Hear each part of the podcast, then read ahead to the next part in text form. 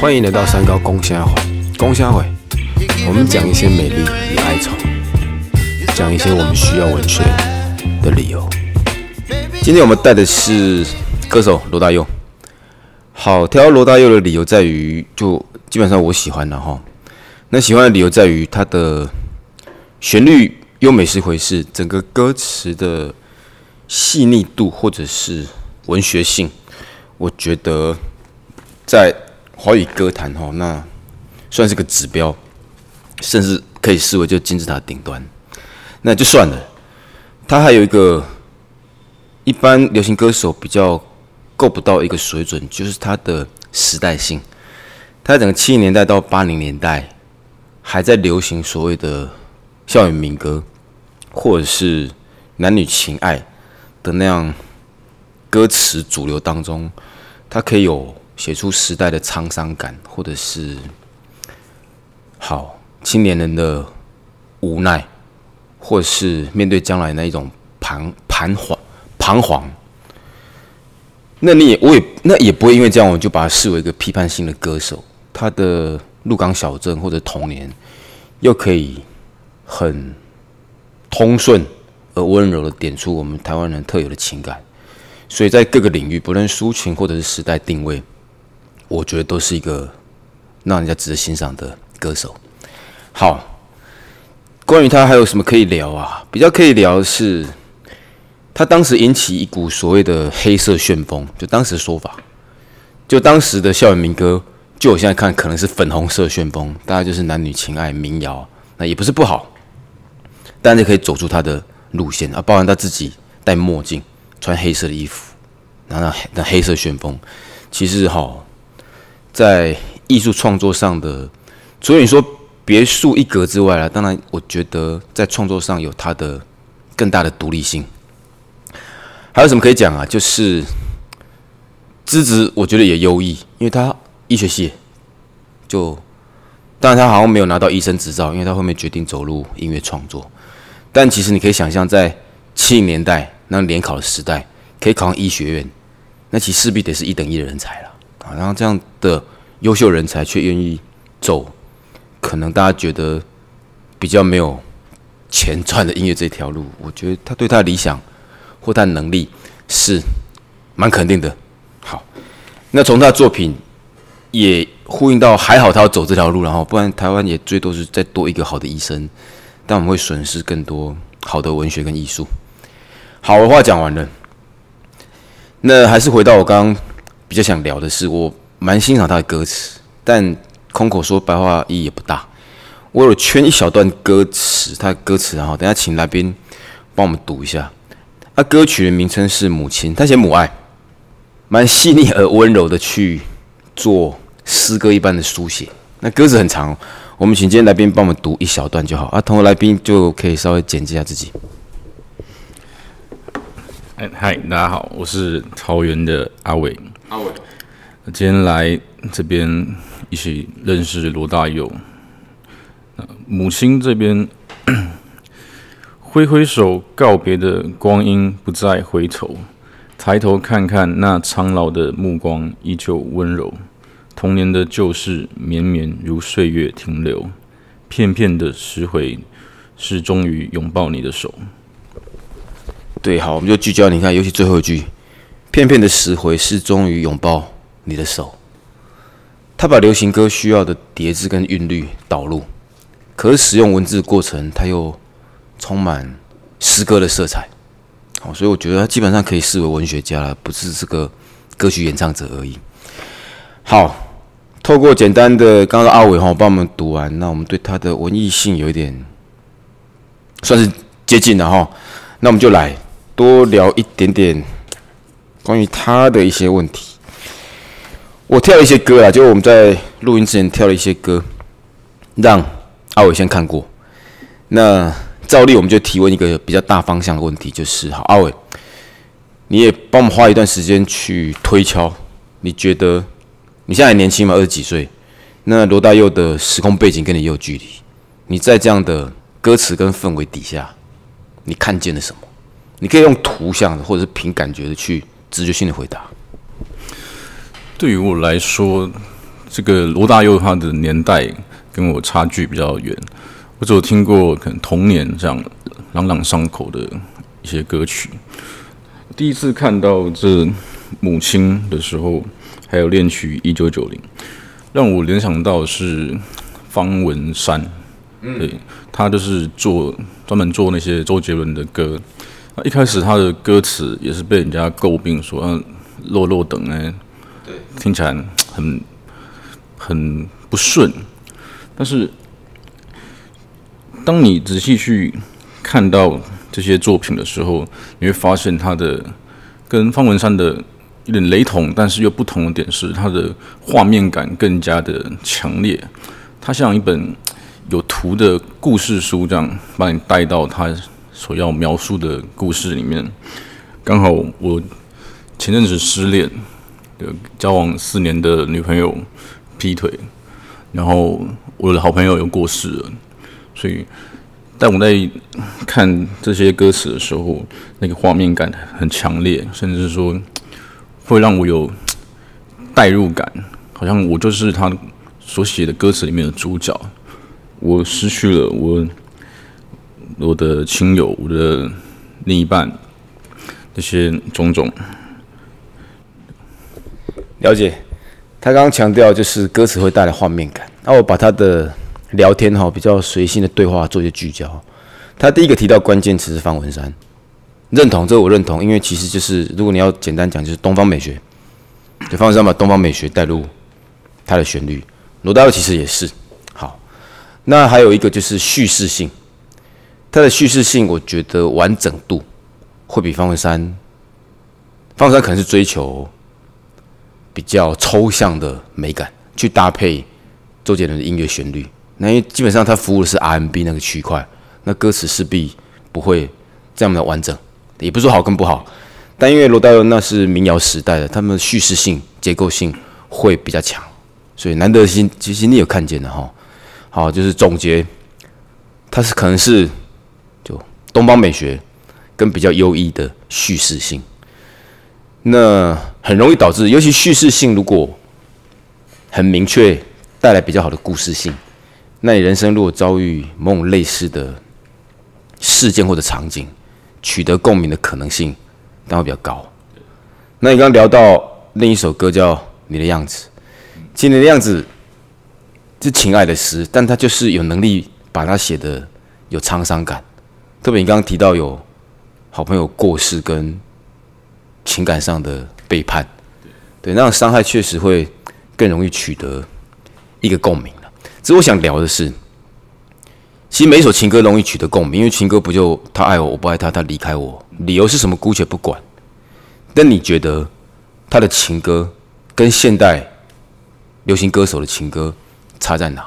就是因为你刚刚谈情人分手嘛，基本上离散了。不用多说，每首十首情歌有九首跟离散有关。嗯，那为什么我们要特别欣赏，或特别来聊罗大佑？其实现在的歌来说，它的我觉得重复性太高，因为可能它要便于传唱。那你歌词一直不断的重复的话，当然是很好记忆啊。但是我觉得它能传递出来的情感跟画面就有限。对，那我觉得。其实我当初我在看这首歌的时候，我在网络 YouTube 是找不到的，我找了很久。那么我很认真去看去听之后，发现它不一样的点应该是说，它更专注于文字那些用词的专嗯琢磨吧，那去让这个文字所每一个字所能发挥出来的带出来的意境，让它更强大。对于我来说。我算是比较年轻一点的这一辈，那对我的听来听起来来说是，其实它是蛮有新鲜感的。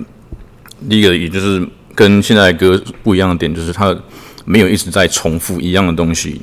那每一句每一句，你你会期待下一句，因为它的所带给你的又是新的一个高潮迭起的感觉。好，了解他的说法，其实其实我们都没有先互动过，就是好。直接聊，那他说法其实跟我内心的说法是一致的。哦，他他他刚才讲完哦，其实我讲我的，我的看法就是，我猜他在经营每一首歌的时候，就是一个故事，而不是用抒情的角度。因为如果你用情绪的角度，快乐你会重复写快乐，悲伤你会重复写悲伤。可你看他所有歌词，如果愿意去找，我觉得背后都是个完整的情爱故事。对，既是一个故事，它就会有故事的生命力。我猜他除了经营歌词本身的用字遣词之外，整个故事性的完整，应该在他脑海里面架构过很多次，然后才会产生你刚刚像你刚刚提到的，他的歌词重复性其不高。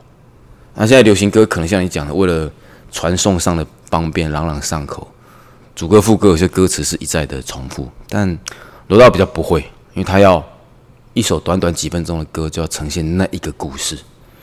那我的看法是，用故事来写歌只是更难而已啊。因为如果你歌词重叠，你只要旋律好，那当然就很容易红。可是你要同样的旋律导入不同的歌词，然后它的主题性又是一致的，这其实除了对故事掌握、对文字用字遣词的实力，其实是要更高于一般人才有办法做到了。好，所以呢，你的看法跟我看法是一样的哈。罗大的歌词，我一直觉得很适合摆到作文教学，主要是它就是个结构性跟故事性。比如说，好，我今天听伍佰的歌，刚刚出门在听，想要试着我们等下聊的时候可以做比较。那我想法没有成型，因为我就稍微看一下伍佰歌，伍佰也是很棒一个作家，嗯，可他的旋律，你重新去看待歌词，看他的旋律，他的旋律可以达到一百二十分，然后他的歌词可以达到一百分。但无论如何，我觉得都是满分，只是它的旋律就更好。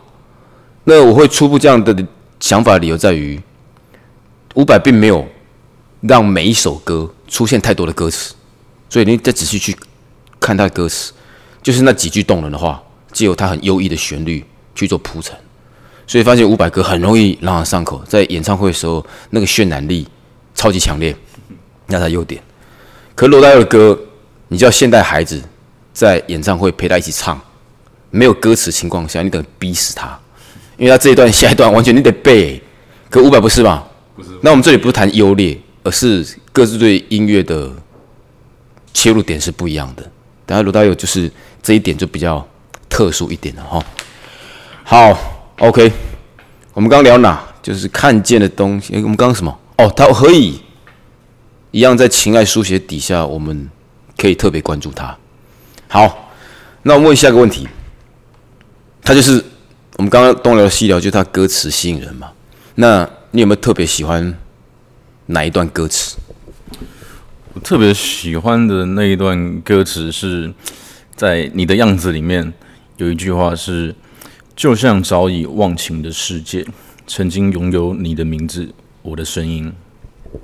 好，慢一点哈。他说：“呃，歌曲来自于你说什么？我找一下。”你的样子，然后就像早已忘情的世界，曾经拥有你的名字，曾经拥有你的名字，我的声音，这句是美，但那毕竟是歌，你用唱的唱一次好不好？就像早已忘情的世界，曾经拥有你的名字，我的声音。哇塞，好好听哦。好，哎，那刚是演唱嘛？那我们刚问题是哈，你挑这一句你喜欢？解释啊，为什么你会挑这句？还是因为它的画面感很强。当我看到这段歌词的时候，我就其实我就蛮难过的，因为我还算是没有走出那个情感上面的问题，我还是卡在那个低潮期吧。对于我来说，我有一些跟亲友、我感情上面的问题，加上我自己本身有一些忧郁的问题。那他让我更有感触，然后甚至应该说，我在看这个歌的时候，因为我一直在练习，我一直在看，那我顺让我有点反思自己的一些问题，因为我也算是忧郁症那边算是被影响了很久，对啊，他让给我的一一些画面感，让我去更有。能力那种能能量去看自己的一些内心的一些想法，重新审视自己，我觉得对啊，这是我喜欢这段歌词的地方。好，其实你刚刚讲的破破碎碎的，基本上就是它莫名其妙特别能够引起你的感触了，对吧？没关系，我还带，就是他歌词提到，早已忘情的世界曾经拥有你的名字，我的声音，就先聚焦于忘情，他试着想去遗忘那一段，但其实他根本没忘嘛，他只是假装勇敢的说忘情的世界，但其实他没有忘。他后面还是很放在那一句“曾经你的名字跟我的声音”，那这是我觉得最优美的白话文。他没有很刻意的修饰，你注意看他歌词哦，“你的名字跟我的声音”，这什么烂造句啊？小学生讲得出来？那问题仔细思考，多美！这曾经走过荒凉的世界里面，不荒凉啊？曾经我的嘴巴呼喊过你的名字，那多么动人！从这个角度切入。背后，他还是愿意珍惜这份情感。那你怎么看待你那段破碎的感情？嗯，对啊，交往我那段感情交往了四年，本来也是算论及婚嫁吧。然后我们是从小一起长大的好朋友。那对我来说，他就像是我生命中非常重要的一部分。应该说，没有了他，我的。人生，我的生活感觉就很很奇怪，就是一种无力感，一种孤独感，非常的强烈。开始觉得自己的，像当初觉得自己的内心好像被抽离了很大的一部分，变得每天不知该如何是好，这样，对吧？我觉得一个人特太看重这个区块的话，那。他失去了之后，反而我觉得得到的伤害会特别的大吧。但是其实也没有所谓真的失去，那也只是一个过程而已啊。还是还是人生得继续往前走，所以你还是得像这歌词一样，对啊，忘情的世界，你想办法去忘了它，你才有办法去振作起来。好，对啊，你的问题就是。大家都有的问题嘛？吼，你这么爱的一个人，然后就离开了，那个可怕的感觉，但那感觉就不聊了啦。那大同小异啦，只是每个人看清跟看重而已。我们还是回到回到文学作品或者文字本身。你喜欢那句，其实我也喜欢，就是你的名字，我的声音。那我还很诚恳的问一下，你有曾经在什么地方？就就你情人嘛？哦，虽然他已经离开了，你有曾经在什么样的地方或什么样的契机？喊过他的名字，是很诚恳的一次。你觉得你这辈子不想忘掉那一次，不论他在或者不在都好。就你懂我意思吧？歌词嘛，这样一个荒凉的世界里面，起码我叫过你的名字。这种事情发生过吗？这种情况哦，嗯，比较类似的情况，应该是我以前在外面可能有比赛。然后那时候打拳击嘛，或是种种的比赛，那可能得到不错的成绩，那他在底下替我欢呼，喊我名字，有点像。其实，在那个情况、那个场景的时候，那个场场地非常的吵，但是你总是能第一眼就看到他，不管外面再怎么吵，你就是能听到他正在喊着你的名字，我的名字，这样。酷诶，所以你用体育竞赛。的那一个场景去带，我觉得非常的贴切了哈。虽然这样可能会打击到你现在心情上，非常贴切，但确实，我们如果不聊你的感情的部分，以体会而言，那确实很贴切。就是何其嘈杂，那几百个人、甚上千人可能都有，那你独独就会听到他的声音。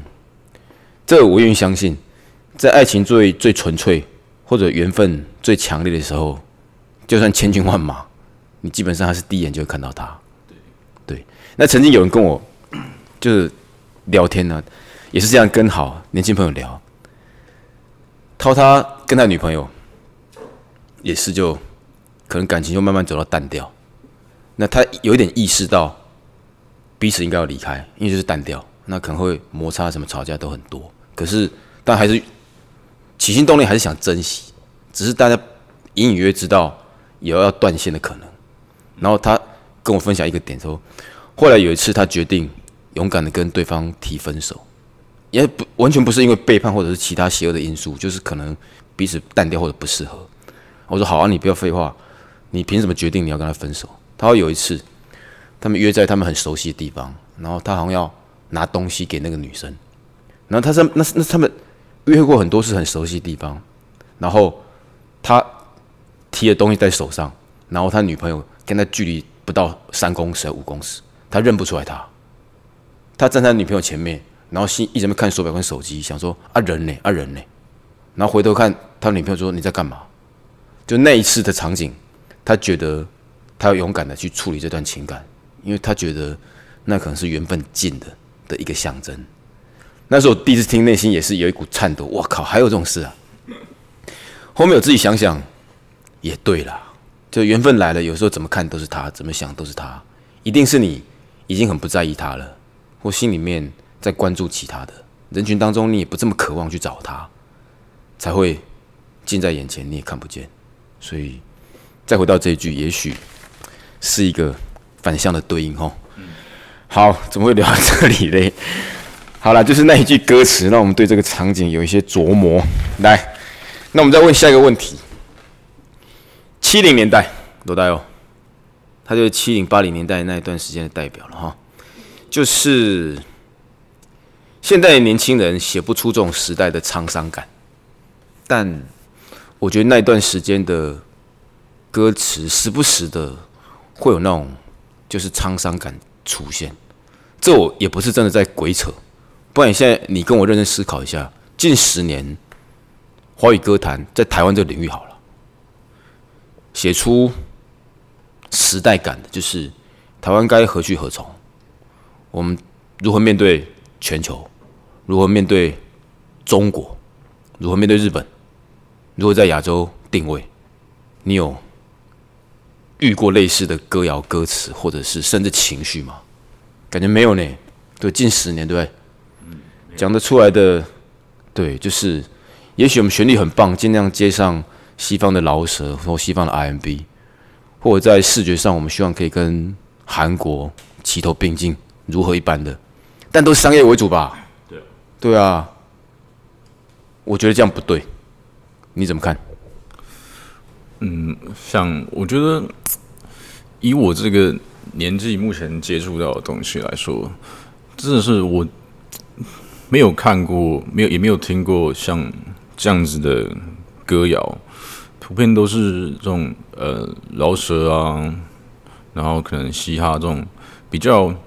没有去带入到这种可能国家议题啊，还是什么家庭的情感，或是应该说他的歌词里面不会有，可能也会有些伤心的歌，可是他没有那种感觉是哦，有一种孤独感，对他没有这种更深沉的情感在里面。我觉得跟时代的背景也有关系。对我们现在处于一个比较可能和平、比较可能经济比较稳定的一个状况。的情况下，那大家做出来的东西就比较不会有这种怎么讲说沧桑吗？嗯，我觉得更像是一种孤独吧，一种不知道何去何从的感觉。好，你刚刚提到一个比较理性跟客观的一个话题，就是我们处在太平盛世。哎，也对了哈，你叫一个太平盛盛世的文人去故意写战争啊，或者伤痕。会某种形式无病呻吟，因为你说老公会打，哎，也没真打过半次，但也每次都嘴来嘴去的东西，对我们对那样的体会其实很难说到很深刻。那你既没有很深刻，硬去聊那个感觉，也是另一种怪了。那这样反推，罗到那一段时间的创作者，可能是他们具有时代的养分，因为他们就确实经历过，可能他们父母辈，可能就三十八年撤退，跟那些有关。然后，台湾在五六零年代可能也承担承担比较大的国际压力，那个家国忧患意识，在他们成人的背景当中，可能是屡屡被提到。可是反推现在二十三十岁的孩子，他们在成人的一个过程当中，家国意识或者离散那样的主题，没有很明显的被提到，写不出那种时代的巨大的那种时代感。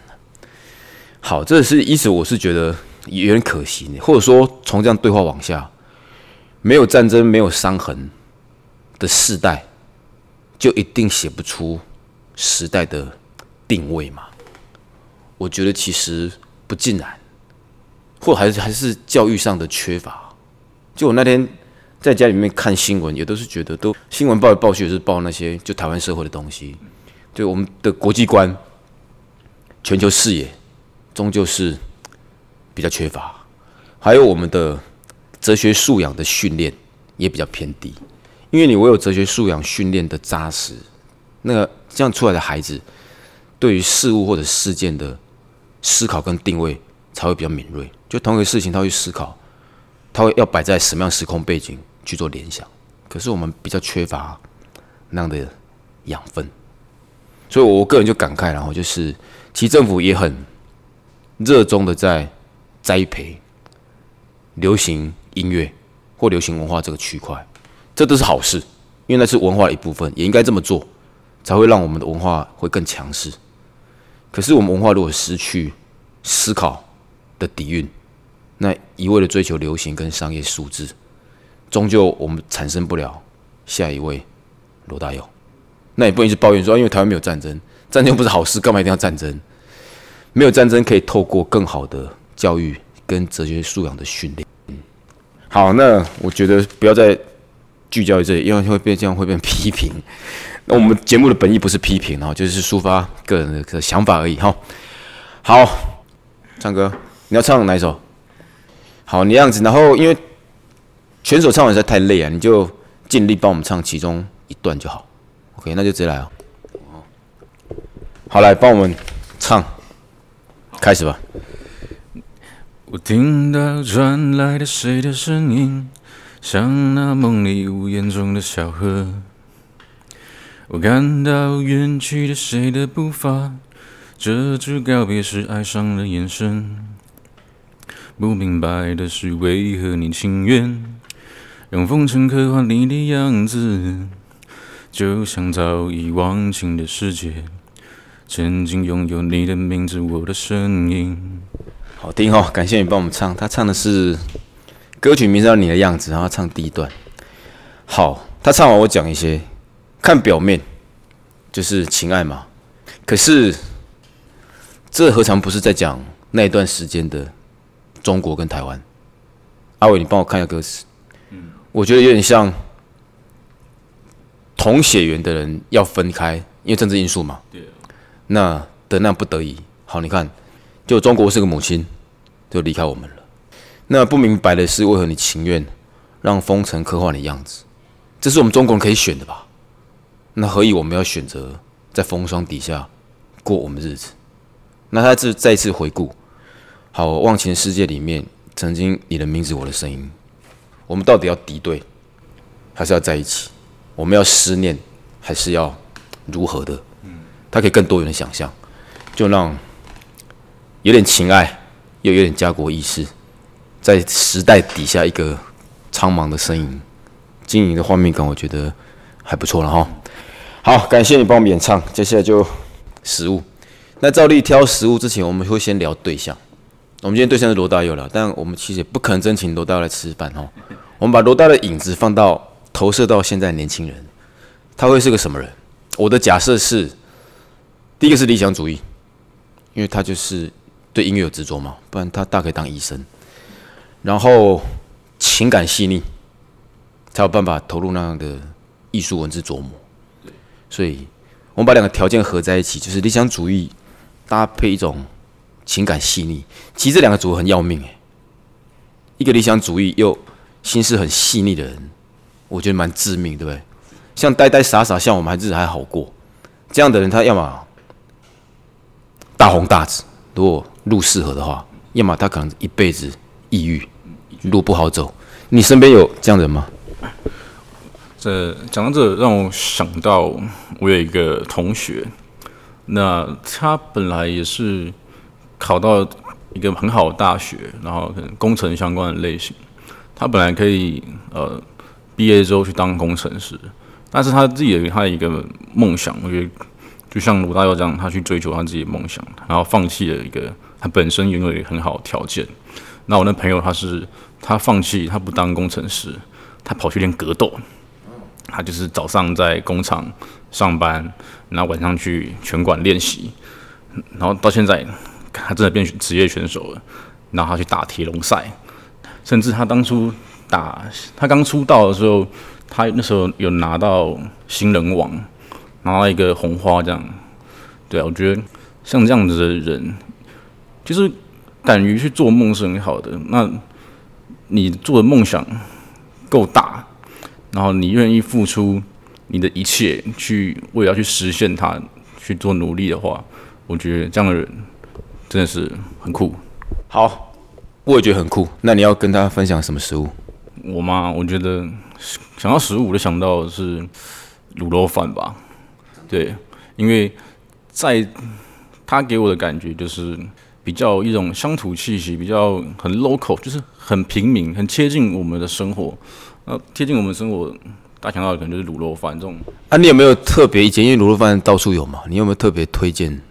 基隆庙口夜市那个庙的斜对面那一家卤肉饭，因为那是充满着回忆吧。我从小到大都吃那一间，甚至跟我跟松哥跟那些那些朋友也去吃过。我觉得那是对我来说特别不一样的一间卤肉饭，它充满着青春岁月的回忆。好，对了，卤肉饭也也是啊哈，特别你又带到它跟你的记忆有关，好，也符合我们今天的主题，就罗大佑，简单的文字，但有个很明确的时代定位，然后味道其实又是隽永的。好，卤肉饭，感谢你的食物。那节目要到了尾声，我在聊这个话题，我们把今天做结束，因为你刚刚没事提到你那个学格斗的朋友，那你自己也对。就搏击嘛，吼，散打格斗有兴趣。如果有一天，我不知道你怎么做生涯规划，不管，我们用想象。有一天你要上八角笼，你可以选择你的歌曲放，就出场不是音乐，对不对？哎，你可以想象，如果你将来要打冠军，然后背景放的是你的样子，对，那你出场那个感觉，哇塞，一定，我觉得有不同的感觉，因为别人可能都放很激昂的，对啊，对，那你如果放这种慢旋律。又带着悲伤跟沉重，你觉得对你的战斗风格会有影响吗？如果真的放这种歌的话，我觉得就好像一匹孤狼的感觉，很孤独，但是它又很强大，还有一个这种，它是一种用神秘感的，可是的那种强者的感觉，这个氛围让我觉得，会让人觉得很屌。可以，我也觉得这样更有大将之风。对。所以，所以下次你如果真要打格斗，可以放就放这一首，然后同时你可以累积仇恨，可以把你你刚刚提到女朋友背叛你，再让情绪带进去，你就是一匹愤怒的孤狼。哇塞，那打起来稳赢，一会儿就赢了哈。好了，别瞎聊，来，我觉得今天节目这样可以圆满的一个尾声，跟听众朋友说再会，拜。OK，好，再见。